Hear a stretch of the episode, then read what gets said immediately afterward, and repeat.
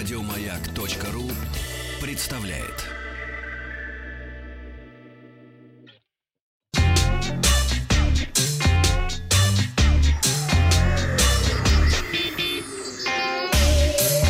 Страна транзистория.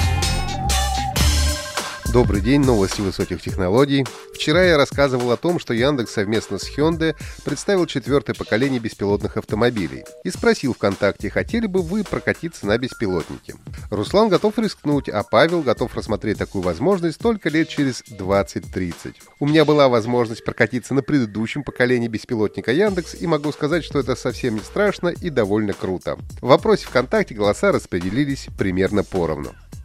К новостям. Huawei привезла в Россию MateBook 13 на базе процессора AMD Ryzen 5 третьего поколения. Ноутбук выполнен в металлическом корпусе с пескоструйной обработкой поверхности. Лэптоп оснащен 13-дюймовым 2К экраном. Площадь дисплея по отношению к крышке составляет 88%. Huawei MateBook 13 построен на базе процессора AMD Ryzen 5 с интегрированной графикой Radeon Vega 8. Система охлаждения Huawei Shark Fin 2.0 получила функцию мониторинга температуры и умеет снижать уровень шума во время работы. Объем оперативной памяти 16 ГБ, а твердотельного накопителя 512 ГБ. Сканер отпечатков пальцев встроен в кнопку включения. Одной из фишек ноутбука стала функция мультискрин, благодаря которой можно передавать данные и дублировать экран мобильных устройств на лэптопе. Предварительный заказ на Huawei MateBook 13 AMD откроется 11 июня, а с 19 июня его можно будет приобрести в официальном интернет-магазине.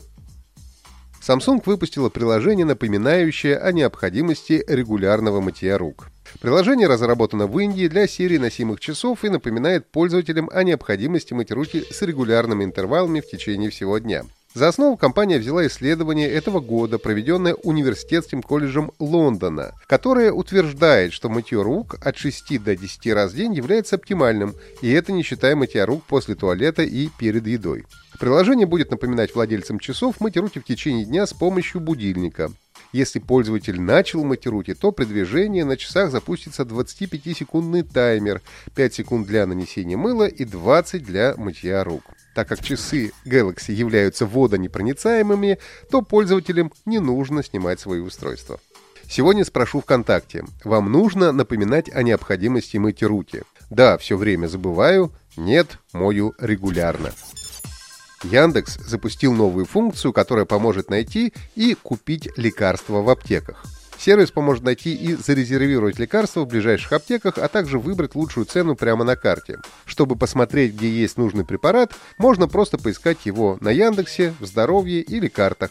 На Яндекс Здоровье можно найти не только одно лекарство, но и сразу собрать корзину из нескольких препаратов и сравнить, сколько она будет стоить в разных местах. Все аптеки, где лекарства есть в наличии, покажут Яндекс карты. Можно выбрать удобную, с подходящими ценами или ту, которая ближе всего к дому, и зарезервировать лекарство. Заказ соберут в аптеке в ближайшее время, когда он будет готов, придет СМС. Забрать его нужно самостоятельно в течение трех дней.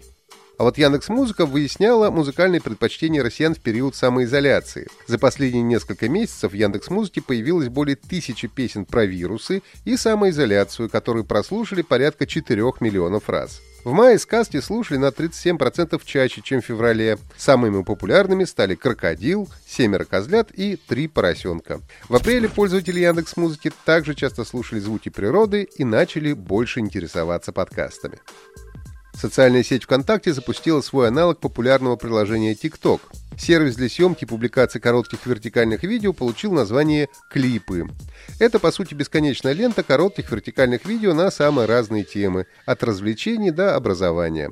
Сервис поддерживает редактирование видео, добавление масок и спецэффектов к отснятому материалу. По завершении редактирования готовый видеоролик можно опубликовать на собственной странице или в сообществе. Также доступна возможность добавления видео от других пользователей в закладки и комментирования размещенных на площадке материалов. Пока клипы доступны лишь приглашенным пользователям, но вскоре ожидается глобальный запуск сервиса для всех участников ВКонтакте. Надо отметить, что запуск клипов вполне логичный шаг, поскольку сервис TikTok уже преодолел отметку в миллиард загрузок в Google Play. Согласно новой статистике, в мае TikTok стал самым загружаемым приложением в мире.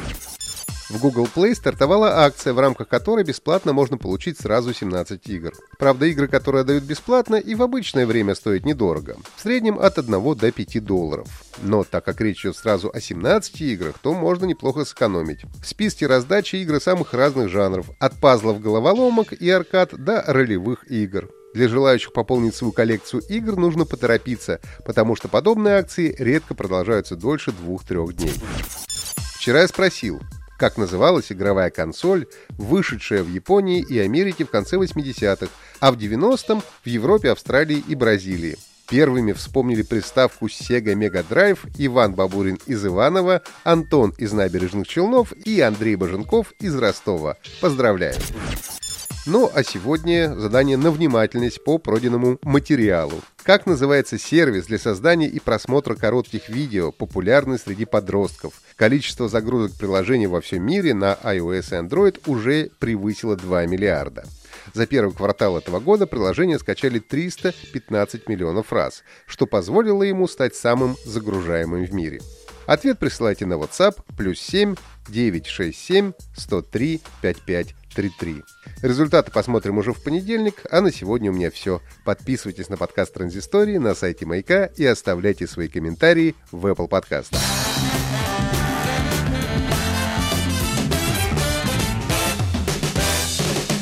Бахтанг Махарадзе и Павел Картаев. Еще больше подкастов на радиомаяк.ру.